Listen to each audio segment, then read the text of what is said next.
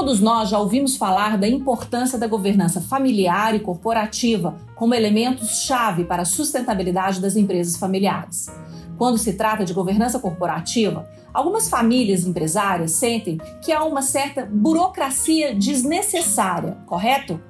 No entanto, além de qualquer abordagem teórica, as empresas familiares duradouras e bem-sucedidas têm sempre um modelo de governança em que os membros externos do conselho, ou seja, membros não familiares, proporcionam uma visão enriquecedora de estratégia empresarial e podem ainda ser estabilizadores da dinâmica da família empresária. Junte-se a nós nesse episódio e saiba mais sobre esse tema fascinante. A partir de agora, Papo de Família Empresária. Para quem é fundador ou fundadora, para quem é herdeiro ou sucessor, para quem faz parte de uma família empresária ou para quem simplesmente ama este tema. Com Juliana Gonçalves e Martim Salas.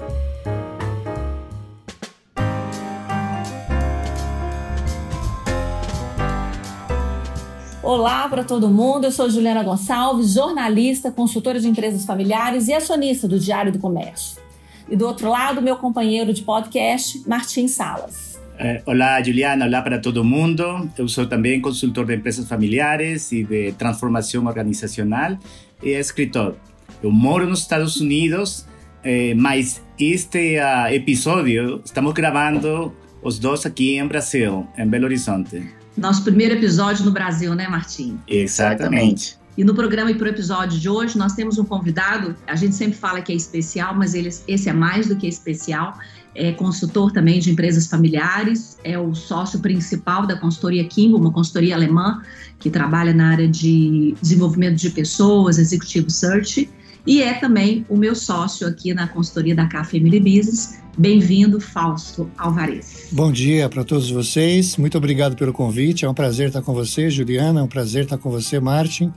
E vamos falar um pouquinho aí da nossa experiência em projetos de governança em empresas familiares. Que é um tema fascinante, né? Vamos combinar que é, nos últimos anos esse tema se desenvolveu muito, talvez nos últimos 10, 15 anos, sobretudo aqui no Brasil. Eu acho que aí nos Estados, nos Estados Unidos, né, Martim, ele é um pouco mais um pouco mais tem mais tempo do que para nós brasileiros, para as empresas brasileiras, mas é, eu, eu acredito que a governança corporativa ela é o futuro das empresas familiares. Eu não acredito na perenidade de uma empresa familiar se não passar pela trilha da governança corporativa. Sem dúvida, Juliana. Eh, governança, em geral, tanto familiar para empresas familiares, governança corporativa, são uh, dois componentes muito importantes para a sustentabilidade de, das empresas, outra vez, de maneira geral.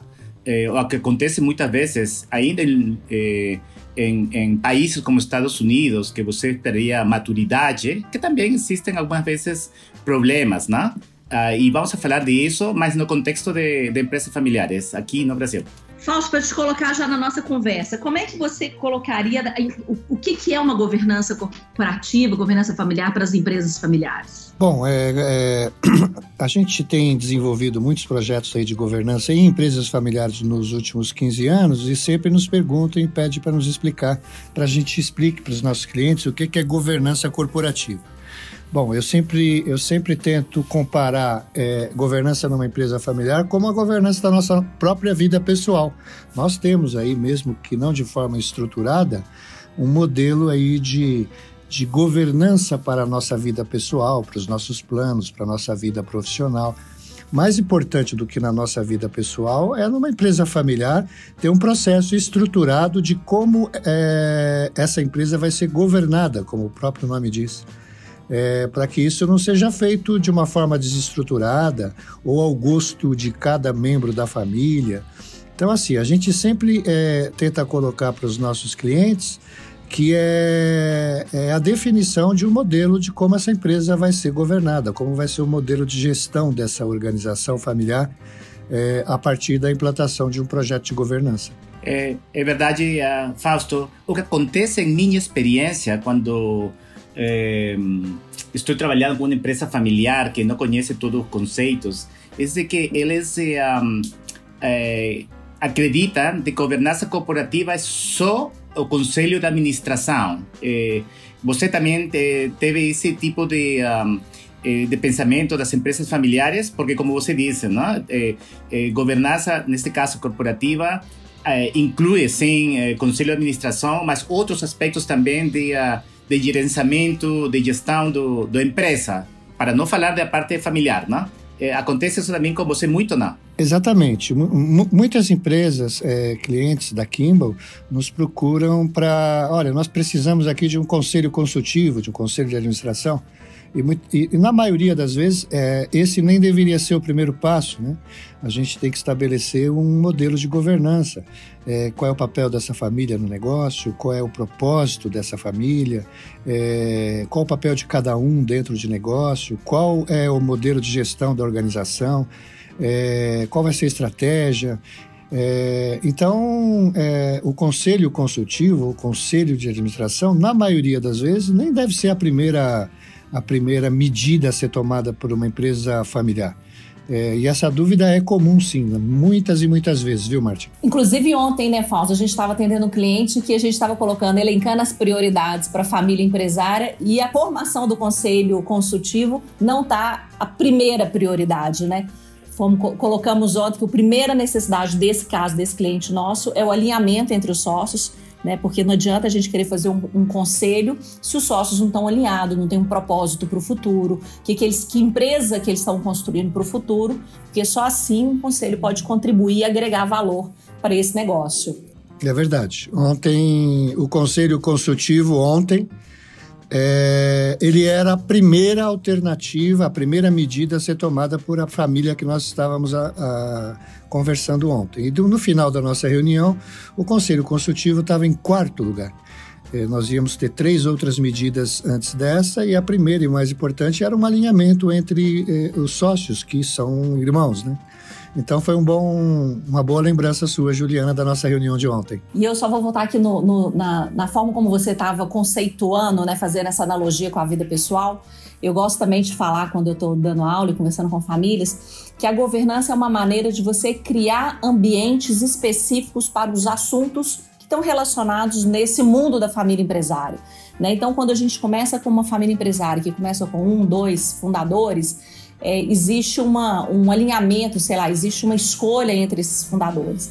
Mas se a gente colocar aí 15, 20 anos na história dessa empresa, nós vamos ter várias gerações, nós vamos ter filhos, nós vamos depois da sociedade dos primos, e aí torna-se uma empresa familiar com muita gente envolvido. Os relacionamentos tornam-se mais complexos. E a governança vem para poder endereçar os assuntos. Os assuntos do, da família vão para o conselho de família, os assuntos dos acionistas vão para o conselho de sócios e os assuntos da gestão do negócio vão para o conselho de administração, né, que vai acompanhar o negócio da empresa. Então, eu, eu, eu, uma maneira fácil de entender assim o que, que é a governança é você pensar isso, que são ambientes específicos, fóruns específicos para que a família saiba tratar cada assunto no seu devido ambiente. E esse ponto eu acho que é super legal e muito importante, Juliana, eh, o que acontece muitas vezes, eh, eh, a um momento, eh, em minha experiência, Fausto e Juliana também, por favor, eh, comentem sua experiência, é que uma família eh, aproxima a algum dos outros consultor porque eles querem implementar um, um, uma governança corporativa na parte de gestão do, do empresa, do conselho de administração para o resto. E a vezes eles não têm um, uma governança familiar. Y, y, es importante que ambas eh, sejam construídas, vamos a falar de esto más eh, depois, mas eh, acho que uma depende da outra para o sucesso da empresa e para o sucesso de, de, da família. Não, não, é, não, é, não é experiência de vocês mesmo ou, ou não? Não, é, é, é, é, até é óbvio, né, Martin? E muitas vezes uhum. isso não é óbvio no, nas empresas, né? Antes de se pensar numa governança corporativa, é muito mais importante estabelecer o processo de governança familiar. Então, o processo Sim. de governança familiar tem que vir antes do processo de governança É como se a família é, é, colocasse no papel e todo mundo tivesse muito aliado assim, ó, nós sabemos é, quem nós somos individualmente, como família, é, nós sabemos a organização que nós temos na nossa mão, é, nós vamos agir dessa forma enquanto acionistas, enquanto familiares, enquanto irmãos, pais, filhos, primos. É, depois de tudo isso definido, aí sim nós, nós vamos pensar na governança da, da organização, da nossa empresa. Então, eu concordo plenamente com você, a governança familiar tem que vir antes da governança corporativa. Né? Agora, mundo real, essa discussão não é nada fácil, né, Fausto?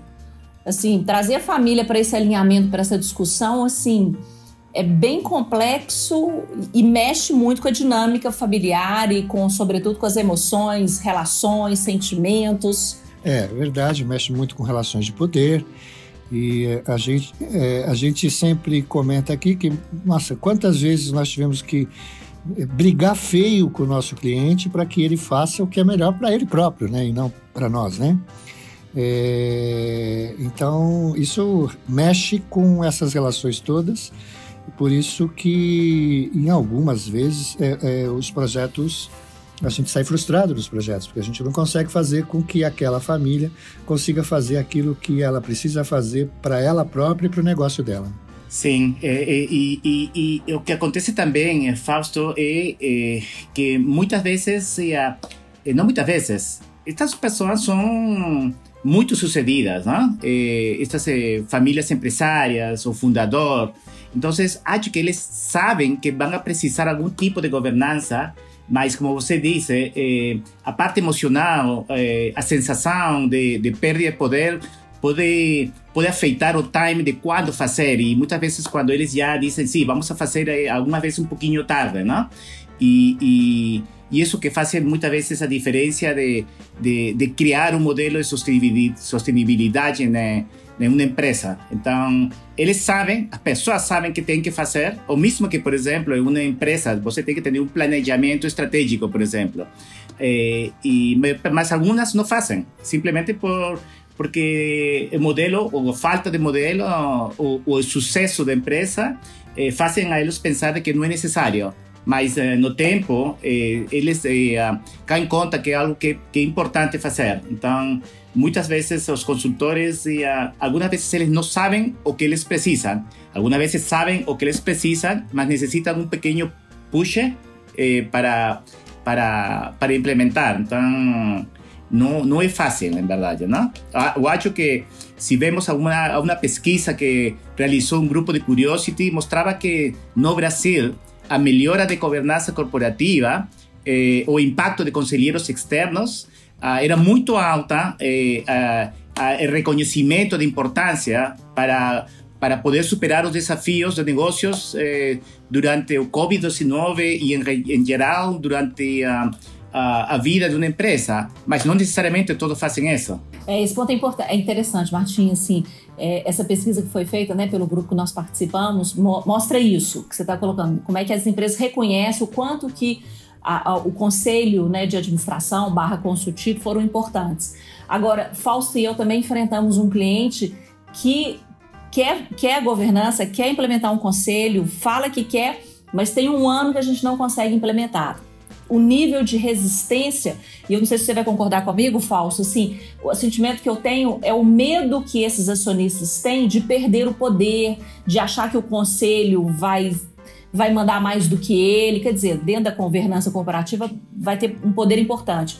Mas como é que é, como é, que é difícil, dentro da empresa familiar, a gente convencer aos acionistas como que o conselho de administração pode gerar valor para a companhia?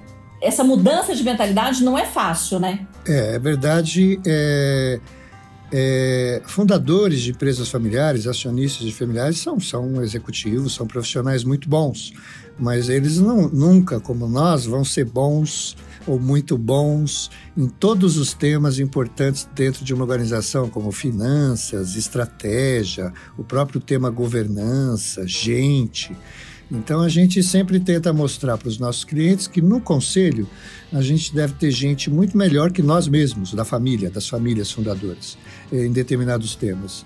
E durante a Covid, que foi o comentário do Martin, nos nossos clientes e mesmo em alguns conselhos que a gente participa, o conselho consultivo, o conselho de administração foi fundamental numa série de medidas que foram tomadas durante essa, essa quarentena, durante a pandemia, é, para preservar negócios de empresas familiares. Tem muitas famílias que estavam bastante perdidas e o conselho consultivo teve uma, um papel fundamental é, mesmo é, realizando reuniões totalmente virtuais. Tá? E, e, o conselho consultivo e os conselheiros externos, né? Que como Exatamente. você participa. Principalmente, é, principalmente. É, então, assim, eu acho que vale, vale a gente colocar aqui que o, o, o quando a gente fala conselheiro externo, a gente está considerando que são profissionais né, de mercado que participam desse conselho e que eles não têm nenhum vínculo com os membros da família vínculo profissional, vínculo afetivo, não, não, são amigos, não são empresários colegas, não é ninguém que já foi fornecedor ou consultor da, da empresa, são pessoas realmente independentes que participam do conselho como conselheiros externos e, como o Fausto bem colocou, são pessoas com perfil profissional que vão é, somar a empresa, que vão ajudar, que vai ajudar a empresa no seu crescimento. Então, conselheiros externos, a gente acredita que é muito importante. Concorda, Martim? 100%, sin duda, eh, exatamente. E, e, com o comentário de Fausto, de que sendo um fundador e a família, pessoas muito sucedidas, o parte muito importante crítica do processo de seleção de um uh, conselheiro externo é que realmente conheça a indústria, tenha um conhecimento funcional, técnico, para que o fundador realmente eh, respeite e possa, desde um começo, eh, eh, acreditar os conselhos do que estes uh, conselheiros vão a fazer e, e circunstâncias de crise como Covid, como comentou Fausto, demonstram que, que trazem muito valor para as empresas, não? Muito. E, e determinados temas sempre foram muito importantes, mas nos últimos meses se tornaram muito mais importantes, né? Que é o tema de finanças, por exemplo, onde é muito importante ter um conselheiro externo especialista no tema, que possa realmente é, dar uma contribuição diferenciada, significativa naquela organização, para aquela família. O tema de gente, né? Nós tivemos aí é, é, é, muitas empresas tomando medidas de redução de remuneração, de afastamento, de desligamento. Então, ter um conselheiro que, que seja especialista nesse tema também faz uma diferença enorme. E a gente vem, vem, vem assistindo é, isso acontecer nos últimos meses em vários conselhos de administração de empresas familiares. É, e tem sido muito bom. Transformação digital, todo mundo está tentando fazer algo, não? Exatamente. Outro tema, outro tema impactante hoje em dia, né? E Fausto, você que, que acha que, que a diferença, por exemplo, de ter um, um conselho com pessoas uh, com muita experiência, com muito conhecimento de indústria, versus algum consultor, por exemplo, de transformação digital, porque acontece muitas vezes que, os, que as famílias, no processo de construir este conselho, eh, dizem: eu, eu não preciso necessariamente conselheiros de um, de um conselho eh, de administração ou consultivo, o que eu preciso um consultor para dois meses. Então, qual é o que você comenta a eles quando, se eles dizem um, um, um tema assim, por exemplo? Bom, para um projeto específico, para um, um, desafio muito pontual, eu acho que a, a contratação de um consultor é, é bem-vinda e importante. Mas para um processo de governança, de perenidade, de crescimento, é, o consultor, não, não, não, a gente não pode comparar as duas contratações. O conselheiro externo, ele, ele vai sim ter esse foco de crescimento, de perenidade, de propósito e principalmente de governança, né?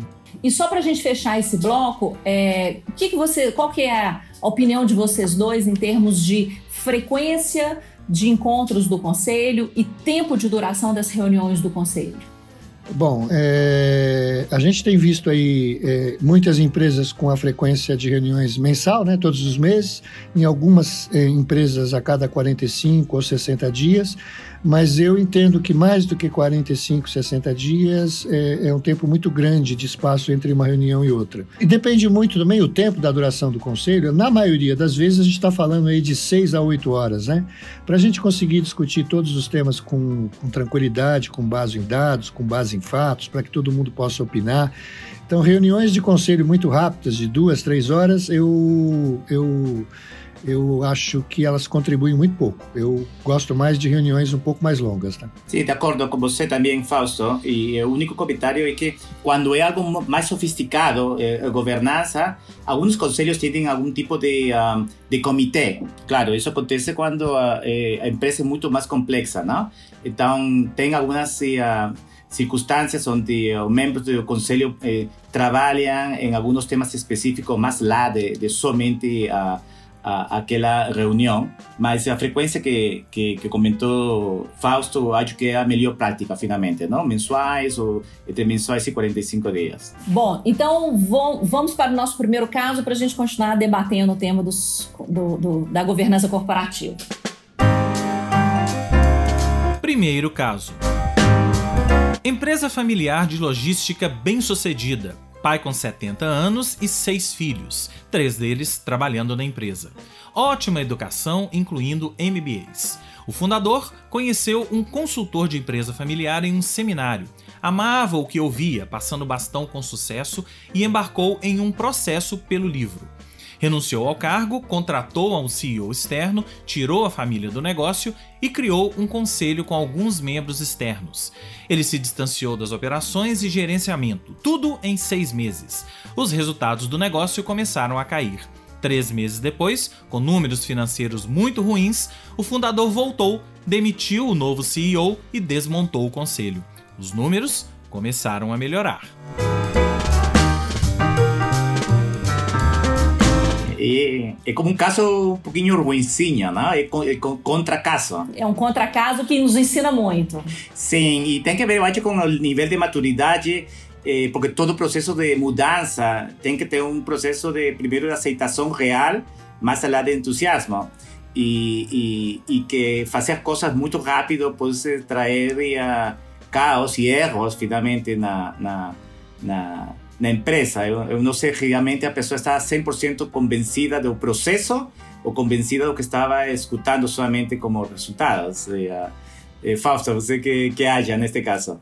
Eu acho que o plano dele foi muito bom. Eu acho que, que ele fez um projeto muito interessante de se afastar, renunciar, contratar um CEO. Eu só acho que ele fez tudo muito rápido. Eu acho que para um projeto como esse, é, tem que ter maturidade, as coisas precisam acontecer no seu tempo, é, precisa ter aceitação de todos os envolvidos. Eu acho que ele fez tudo certo, mas eu acho que ele fez numa velocidade extrema aí, corrida de Fórmula 1. Eu acho que, que, que não deu.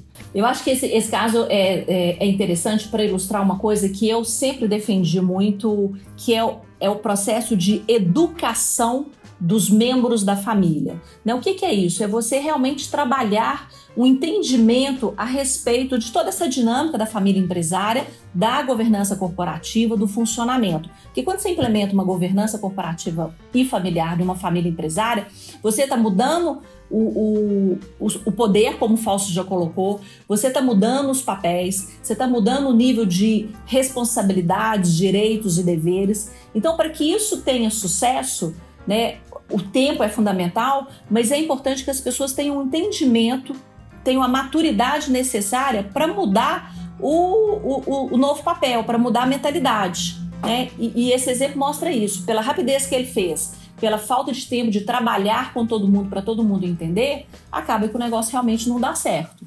Né? Então, para mim, é, é, esse alinhamento né, que nós colocamos aí no início da nossa conversa hoje passa muito por isso, do alinhamento, da educação, do entendimento, né, desse novo lugar que os membros da família terão que ocupar e esse novo papel que eles vão desempenhar. É verdade. É, acontece comigo quando é, alguma vez é, quando famílias chamam para implementar já direitinho, é, uma governança, um protocolo familiar, eles já como que o fundador, por exemplo, diz: não, já estamos prontos, já todos estamos de acordo de que isto é o melhor um, caminho. Então, eu acho que todos temos que ter um, um, um processo de avaliação de que a família inteira compreende como vai ser o processo. E não somente os resultados, que normalmente uno espera que sejam muito bons, mas o processo requer esforço, requer também conhecer que algumas vezes há erros ou há problemas, né? Então, quando você tem eh, um cenário de que tudo vai dar certo imediatamente, então o, o nível de decepção eh, também é muito rápido não? e muito profundo. E isso que acontece. Então, eu acho que é, é parte do processo, como eu acho que Fausto comentou um momento, é ter ou re, eh, conferir o nível de alinhamento da família y de aquellas que están impulsando este proceso para que ellos sepan no solamente las ventajas de, de un proceso, en este caso de, implementar gobierno corporativo, gobernanza familiar también, mas también el compromiso e, e, a parte de sacrifício que também de alguma maneira vai ligada a esse processo. Então, se você vai muito rápido, a decepção é muito rápida, não? E se você namora de uma pessoa em um momento cai apaixonado em uma semana e já quer casar, eu acho que também é bom mas eu acho que é melhor também conhecer um pouquinho mais a pessoa e conhecer mais o processo. Sabendo todos que um casamento, um namoro é algo bom, não? Mas também tem que conhecer um pouquinho mais o processo, para não decepcionar-se muito rápido. É verdade. Tem dois pontos nesse, nesse caso que chamam a atenção, né? Depois de três meses, é, o fundador voltou, porque os resultados estavam ruins, aí os resultados começaram a melhorar. E aí vamos ligar isso com uma palavra que a Juliana falou, que é maturidade. Às vezes nós encontramos na empresa os próprios gestores, executivos, funcionários que não são membros da família, que não têm maturidade para um processo de transformação como esse, eles acabam atrapalhando o processo. Muitas vezes eles vão contra esse processo de mudança. E eles, de alguma forma, contribuem para esse fracasso desse processo de mudança com o novo CEO. Então tem que ter maturidade em todo, todo, todos os envolvidos, não só a família. E o outro ponto é que no bom processo de governança de uma empresa familiar, não é obrigatório que a família toda esteja fora do negócio. Nós temos uhum, muitos certo. exemplos de muitas empresas aqui no Brasil, nos Estados Unidos, empresas familiares com 50, 70, 80, 100 anos, e a família está no gestão do negócio. E, mas eles têm um bom processo de governança. Então, eu não acredito que uma empresa familiar, para que tenha um bom processo de gestão de governança, a família tem que sair da empresa. Isso não pode ser uma regra, né? Uma imposição, né? É. E, e, e, agora, é, é um, na parte deste caso que tem que ver, que, que, que não está muito detalhado aqui com, com os conselheiros externos que já falamos, acho que existe um boom de faz, não sei, dois, três anos no, no Latinoamérica, eu acho vocês podem falar do Brasil especificamente, de, de muitas empresas de querer ter eh, conselheiros externos como parte deste processo. Eh, e, e neste mundo há escolas, há programas para, para uh, educar a conselheiros, por exemplo. Qual crê, eh, você que haja, Fausto, em termos de das condições que tem que ter características chaves, críticas, que tem que ter um conselheiro de uma empresa, digamos, familiar, mediana, de porte mediano, por exemplo, eh, ya falou disso um pouquinho, pero poderia re, re, rever e comentar um pouquinho mais dessas características de, de, de um bom conselheiro externo. Sim, é, é bom. As, tem muitas escolas realmente aqui que, no Brasil, aqui na América Latina, na América do Sul, que formam conselheiros. É, e eu acho que esses cursos são muito bons, tem escolas muito boas aqui, são muito importantes que um conselheiro faça, que ele se certifique. Mas é, você falou de características. Né? Antes delas, eu acho que a experiência profissional é muito importante. Então, uma experiência profissional como executivo, uma experiência significativa, é muito importante. Então, a gente vê muita gente buscando a formação de conselheiro, mas não tem nenhuma experiência executiva profissional. Eu acho que uma coisa é, é, é, é, é complementa a outra. As duas são muito importantes. E numa empresa familiar, eu acho que a principal característica é uma, uma boa capacidade de comunicação, de articulação, de paciência para que as coisas, é, entender que as coisas vão acontecendo passo a passo, reunião por reunião. É, então, é, ter essa paciência, essa perseverança, essa vontade de ensinar, de participar, é, numa empresa familiar é fundamental. Eu vou aproveitar essa fala do, do Fausto aqui é, e fazer duas observações complementares, né? É, essa questão da formação do, do, conselheiro é muito importante, como ele colocou, e, e, como ele disse, existem aí escolas, instituições fazendo esses cursos que eu acho que são realmente muito importantes para se aprender a metodologia, como é que acontece um conselho, os rituais, etc. Agora, para ser conselheiro não precisa ter certificação ainda que existam instituições que dê essa certificação no mercado, mas isso é um, é, é um, é um, é um, é um detalhe, né? Porque para ser conselheiro, como você colocou, falso, precisa ter experiência. Experiência, ter sido um ex-executivo para saber né, o que, que é viver e tomar decisões ter conhecimento técnico. Então, assim, esse é, na minha opinião, os características fundamentais para um bom conselheiro. Né? A certificação é simplesmente uma invenção que o mercado brasileiro criou e que está aí na moda, mas que ele não é fundamental, essencial para que, que a gente tenha bons conselheiros. E o outro ponto que eu queria comentar, que aí eu acho vocês já devem ter vivenciado isso dentro do nosso contexto de empresa familiar, eu já me deparei muitas vezes com herdeiros, com membros da segunda geração, que são jovens adultos aí com seus 27, 28, 30 anos, falando: eu vou para o conselho. Aí você morre de rir, né? De uma forma delicada de falar, porque você fala, menino, que experiência que você tem executiva para poder achar que você já vai ter maturidade para estar tá sentando num conselho. Então, assim, eu vejo isso muito nas famílias empresárias, membros das novas gerações é, é, falando que quer ir para o conselho ao invés de trabalhar na empresa, se dedicar, mas já falando assim, já vou para o conselho, como se isso fosse, como se o conselho fosse algo fácil assim, né? É, é verdade, e esses membros, antes de falarem é, vou para o conselho, precisa ter um bom plano de carreira para eles próprios, né? É, ir para o conselho pode ser uma alternativa que vai estar muito longe é, disso. Então precisa saber o que, que ele quer para ele enquanto pessoa, profissional, ter um bom plano de carreira antes de falar que, que ele vai para o conselho, até porque no caso, nesses casos que você falou, falta uma experiência executiva aí que é muito importante para o conselho. Volto para os temas das escolas e a gente tem convivido aí com conselheiros externos muito bons, que têm formação em escolas, que, que formam conselheiros, e outros muito bons também, que não tem formação. Então eu concordo com você, Juliana. Ela, ela é importante, mas ela não é fator determinante nem imprescindível, né?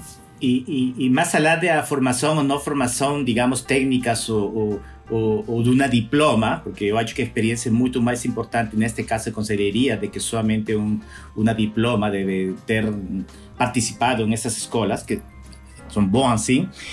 ¿Cómo, cómo avaliar o, o desempenho de, de, de, de, dos membros de um conselho de administração, daqueles externos? É algo que uno tem que ver com o tempo, não? É, é, é, mas muitas vezes aconteceu, em minha experiência, que algumas, alguns fundadores, segundo membros de família, dizem: não, essa pessoa.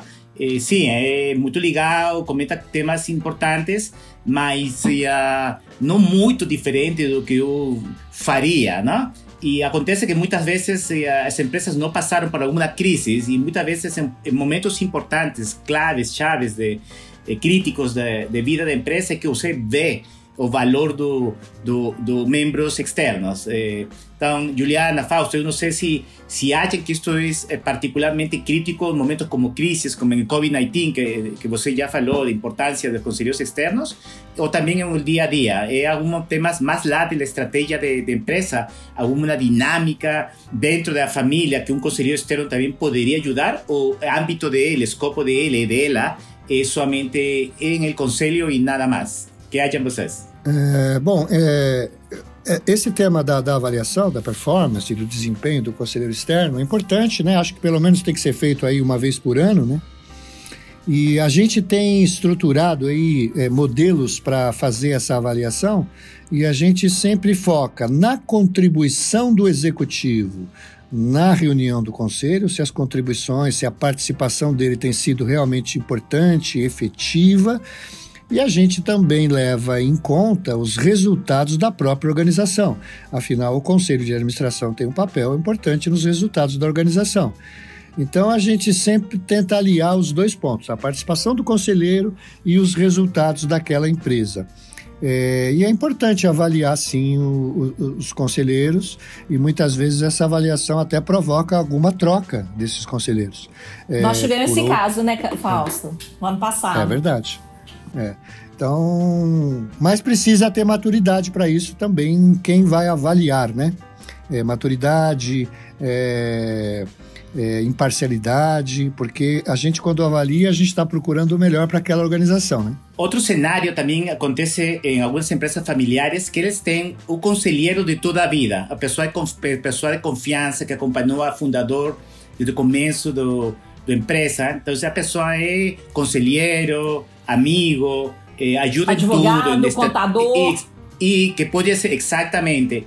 Então, eh, a dinâmica, por exemplo, quando eles decidem fazer eh, um, um, um conselho com pessoal externo, algumas vezes existe um desalinhamento entre aquele conselheiro, que é interno, em verdade, e os externos. Y esa dinámica de alineamiento es importante también, ¿no? Para que no crear ciúmes, por decir de alguma maneira, organizacionais entre o conselheiro de toda vida e os, e os, e os conselheiros externos de um conselho, já seja consultivo já seja de um conselho de administração. Então, eu não sei se essa dinâmica eh, tiveram oportunidade também de, de, ver em, em, em, sua experiência. Eu vi, normalmente se fala muito antes de selecionar os, a los conselheiros externos, mas eh, você encontrou algum tipo de, de problema aí, Fausto, em, em sua experiência? Sim, é, esse conselheiro de toda a vida, né? Uhum. Muito, na maioria das vezes ele nem é um conselheiro, né? Ele é um amigo é um daquela família. Exato. Ele é um amigo e está desalinhado com o restante do conselho muitas vezes. E, e, ele é aquele conselheiro de toda a vida, amigo, porque ele tem uma relação de confiança muito grande aí com o acionista, com os fundadores. É, isso pode até não fazer mal para a organização, mas o que a gente tem visto é que também não traz nada de muito bom, não traz nada de, de uma contribuição maior. É, muitas vezes isso não faz a menor diferença dentro daquele conselho. Então a gente não vê isso com bons olhos, não. E mais uma coisa, né, Fausto, assim, é, a gente vê muitas empresas familiares falando: ah, eu tenho um conselho, de, eu já tenho conselho de administração. Aí quando a gente vai aprofundar na conversa para entender esse conselho de administração, na verdade nada mais é do que uma reunião dos sócios com um amigo, né, com este amigo aí contador, advogado desde sempre, que se reúnem para falar um pouco sobre os negócios. Ou seja, o que eu estou querendo falar assim, às vezes as empresas falam, as famílias falam que tem conselho de administração, mas na verdade elas ainda não têm um conselho de administração ou consultivo contribuindo para o negócio. Né? É, é verdade. É, e, e, e, reuniões desestruturadas, sem pauta prévia, é, sem é, se aprofundar nos, nos temas, é, passando por ele, por todos eles de uma forma superficial. Né? Isso não é um conselho. A gente escuta, como você disse, já temos um conselho e quando a gente vai ver, é, não é um conselho. E aí um, um ponto importante, é, eu vou juntar aqui com a avaliação que o Martim colocou, porque a gente enfrenta muito quando a gente traz esses assuntos para as empresas familiares a resistência. Um dos pontos que as famílias empresárias colocam muito para gente, não sei se vocês vão concordar, é que a ah, conselho de administração é muito caro, o custo é muito alto, pagar conselheiro todo mês é muito alto. E aí eu pelo menos sempre coloco o seguinte: o conselho tem que se pagar. Né? Se ele não agregar valor à companhia, se ele não fizer a empresa crescer, ele não, não se justifica. Mas a gente precisa desse tempo de um ano minimamente para ter os resultados, para poder apresentar os resultados. Um, só um tema mais uh, queria comentar aqui né, neste caso e em geral processos de governo corporativo. Eh, já falei ao começo do, do episódio que eh, acreditar que o governo corporativo é ter já um conselho de administração, um conselho consultivo, eh, mas não necessariamente algumas famílias focam, têm foco no modelo de gestão, de gerenciamento, abaixo, embaixo de, de, de conselho de administração. Então, eu acho que também é muito importante que, que a empresa, além do, do governança familiar, além de governança do conselho de administração, que eles tenham algum tipo de, de modelo de gestão, não? um modelo operacional que seja entendido e compartilhado pela gerência, pelos funcionários, porque o governo corporativo não somente em termos de, de conselho, sino tem que ser transpirado para o resto da organização e a maneira de fazer isso é tendo um, algum tipo de, de modelo de gestão, e eu sei que algumas vezes a palavra eh, modelo de gestão eh, traz pensamentos de burocracia para uma empresa familiar, mas tem que ter algum tipo de governança também, digamos, gerencial. Eh, eh, você que haja em, em sua experiência? Ah, é, é, é, não, é, é, verdade, é fundamental. É assim, eu vou tentar aqui é, traduzir isso para o dia a dia das empresas. Assim, então, nós temos lá um conselho de administração, nós temos lá toda a equipe de gestão, e o modelo de gestão nada mais é do que a definição de como nós vamos ser e como nós vamos fazer o que nós temos que fazer é, no nosso dia a dia, né? Uhum. Qual vai ser a nossa, o nosso jeito de ser e de fazer as coisas. O conselho tem um papel fundamental é, para ajudar na, na, definição desse modelo e a equipe de executivos tem o papel também de ajudar a construir, mas muito mais do que construir, de implementar, de executar esse modelo no dia a dia. Então, é, é, muitas, muitas empresas são muito conhecidas por ter um jeito de ser, de fazer as coisas muito peculiar, né? Muito próprio, muito forte. É, então, você tem razão. Mas o conselho tem um papel na definição desse modelo, né, Martin? Sem dúvida. Ok, muito bem. Vamos para o nosso último caso de hoje? Segundo caso. Um ano depois da morte do líder histórico da Fiat, Gianni Agnelli, em 2003, também faleceu seu irmão e sucessor, Humberto. Seu neto John Elkan, de 28 anos, sabia que ele era muito jovem para se tornar presidente. A família, que tinha reconhecido a ele como sucessor, também sabia que o timing não era bom. No entanto, o CEO Giuseppe Morchio, que deu início a uma reviravolta muito bem sucedida na empresa, começou a mover peças para se tornar também o presidente do conselho de administração da empresa. Isso não fazia parte das diretrizes da família nem das regras de governança corporativa. John trabalhou e convenceu o conselho de família da importância de manter um modelo de controle e equilíbrio entre CEO e presidente, e então ele poderia convencer os membros do conselho, incluindo todos os não familiares, a apoiar uma visão corporativa, propondo grandes candidatos para a posição de presidente e CEO. Sérgio Marchione foi um dos CEOs de maior sucesso na indústria automobilística e a Fiat teve anos maravilhosos com ele. John assumiu o cargo de chairman 10 anos depois, quando ele estava preparado para o papel. Acho que esse é um caso que mostra muito bem um desalinhamento entre a governança corporativa e a governança familiar. Sim, sim, eh, coincido, eh, concordo com você, Juliana. Ainda a Fiat é uma empresa familiar, é pública, né? um pouquinho, pouquinho diferente do que provavelmente a maioria de empresas familiares em, em Latinoamérica. Mas o importante do caso é exatamente é, é, é, alinhamento entre governança familiar, ter um, um, um processo, uns protocolos, um entendimento da família que tem impacto na governança corporativa é, é muito importante. Né? E, e, e Fausto comentou que, eh, sem dúvida, ter uma governança familiar eh, primeiro, bem estabelecida eh, eh, muito crítica para que a governança corporativa seja também sucedida e efetiva ao final do dia. Senão, é, é um problema, não?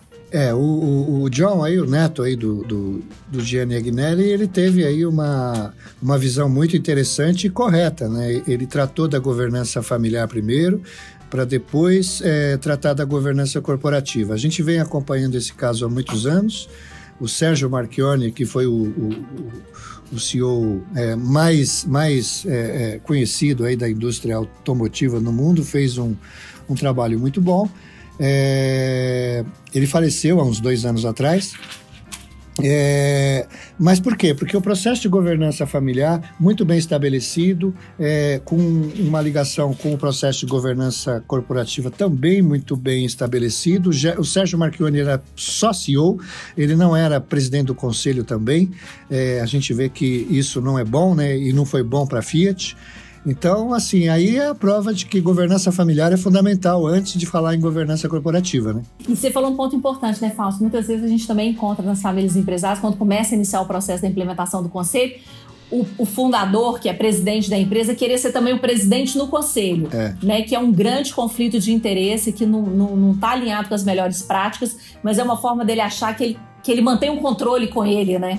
E, e, a Fiat teve aí, quando esse processo todo de governança familiar e governança corporativa foi, foi corrigido, foi estabelecido, a Fiat teve pelo menos 15 anos de excelentes resultados Sim. no mundo inteiro. É, então a gente vê o quanto que faz diferença aí, esses processos estarem bem estruturados, um conselho de administração bem forte e não ter uma pessoa só acumulando muitos cargos, né? E o que me chama muita atenção também é que o John, aí, esse, esse rapaz, na época ele tinha 20 anos, mas muito maduro. A gente já leu muito sobre ele e um processo de maturidade muito forte. Né?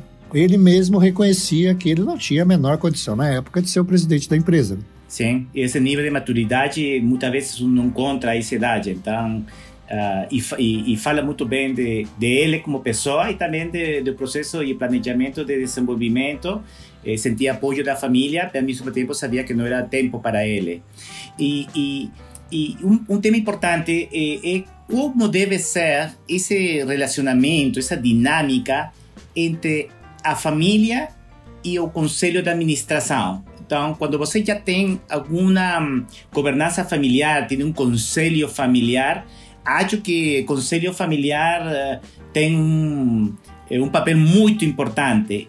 Agora, se não necessariamente tem um conselho familiar, eh, algo mais pequeno, eh, eh, como, como vocês acham que deveria ser essa comunicação? É, é através de, de, de, falando directamente, en verdad, como presidente, eh, normalmente. Entonces, no quiero hacer esto como algo muy, muy burocrático, sino un tema de, de día a día. Eh, su experiencia, Juliana, o Fausto, con eso, eh, eh, como é normalmente a melhor prática de comunicação, de interação, eh, de relacionamento entre o conselho, um equivalente, e, e, e a direção, o conselho de administração da empresa? Bom, é, quando a gente é, trabalha em projetos como esse, uma coisa que a gente tenta fazer logo no início é definir quais são os papéis e responsabilidades desse conselho de sócios, né, da família, é, e do conselho consultivo, para que esses papéis e responsabilidades não se confundam, para que não haja conflitos, para que a gente não tenha uma mesma responsabilidade nos dois órgãos, né, com a família e com o conselho consultivo. A gente tenta fazer isso de uma forma simples, sem grande burocracia, mas fazendo esse alinhamento. Olha, então aqui no Conselho de Família não pode, é, vocês não têm esse papel, essa responsabilidade. Essa aqui é do Conselho Consultivo e vice-versa. Então, e depois a gente começa um grande processo de exercício, né, de aprender a fazer isso no dia a dia, na prática é, para evitar esses conflitos. E aí que é, que, que é importante ter a paciência, a perseverança, a vontade de fazer aquilo dar certo e de ganhando maturidade com o tempo, né? Assim que a gente tem feito, Martin.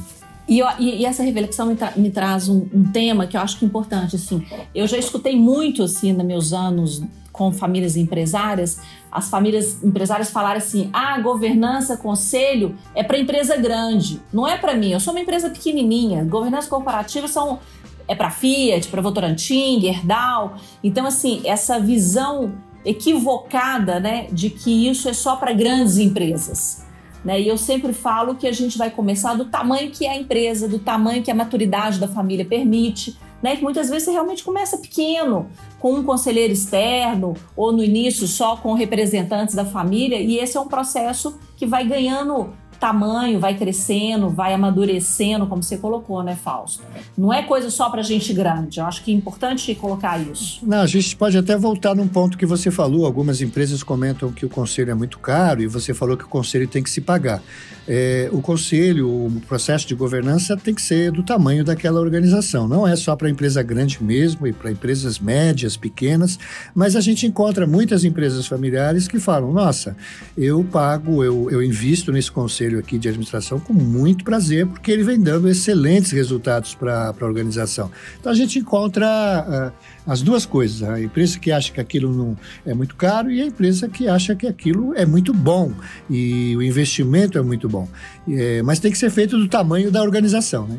E, e, acho que vale a pena a gente diferenciar aqui o que, que é o conselho consultivo do conselho de administração. Na verdade, é, é se a gente for analisar no rigor da lei, brincando, o conselho consultivo é um conselho de administração para empresas de capital fechado, né? É, se a gente for analisar no rigor da lei, mas existe muita confusão aí no mercado sobre isso. E um conselho de administração, no rigor da lei, deveria ser aquele conselho para empresas de capital aberto. Mas é, a gente chama de conselho de administração em qualquer empresa, seja ela de capital fechado ou de capital é, aberto. É, e mesmo em empresas que a gente chama de conselho consultivo, empresas de capital fechado, a gente constrói aí regimentos para esse conselho consultivo de forma que ele também participe do processo de deliberação, para que ele também participe do processo de tomada de decisão. Então a gente tenta que não seja só um conselho consultivo, como o próprio nome diz, aquele conselho que eu consulto quando eu tenho necessidade, aquele conselho que só aconselha, né? Então é assim que a gente enxerga o, os conselhos. Sim, e uma outra diferença, e concordo com o que o Fácio comentou, é que, em teoria, você poderia ter um conselho, conselho consultivo com, vou exagerar, seis uh, conselheiros externos, né? E, e, pode haver uma recomendação, algum tipo de voto, mas não é algo que tem que tomar necessariamente os donos da empresa. Mas quando você já tem o conselho de, de administração, que mais formal eh, também, eh, Fausto Juliana, eh, o voto eh, já é de alguma maneira obrigatório. É a razão por la que parte da transição de maturidade é ter primeiro um consultivo, depois um conselho de administração e também, de alguma maneira, a família se assegura de que esses membros externos de alguna manera no sea, no sea mayoría, ¿no? Porque si no, de alguna manera, eh, eh, el control de las decisiones de, de Conselho eh, ya sai necesariamente de, de, la posibilidad de decidir por parte de la familia y parte de los, de los otros miembros, ¿no? Que haya parte de alguna de, de, de a resistência que algumas empresas têm em um momento quando estão indo de pequenas a, me, a mediano porte ou de mediano porte a grande, não? Neste processo de, de governança corporativa. É, tem que haver um equilíbrio né, no número de conselheiros. Né? É, a gente sempre tenta buscar um equilíbrio. Em, em empresas de capital aberto, onde há investidores, é, é, fundos de investimento que participam, eles têm lá o direito de colocar um membro no conselho, é, junto com fundadores ou acionistas daquela empresa que já foi uma empresa familiar. Então a gente sempre vai buscando o equilíbrio. Mas a gente já viu conselhos aí com 9, 11, 12 pessoas. E aí realmente é um, uma, uma, coisa muito, muito difícil de a gente ter uma estrutura é, para esse conselho. É muita gente, né? Muita gente para falar e, dar, e, dar, e, participar, né? Agora, é, essa questão de, de, de empresas de capital aberto me trouxe uma reflexão importante.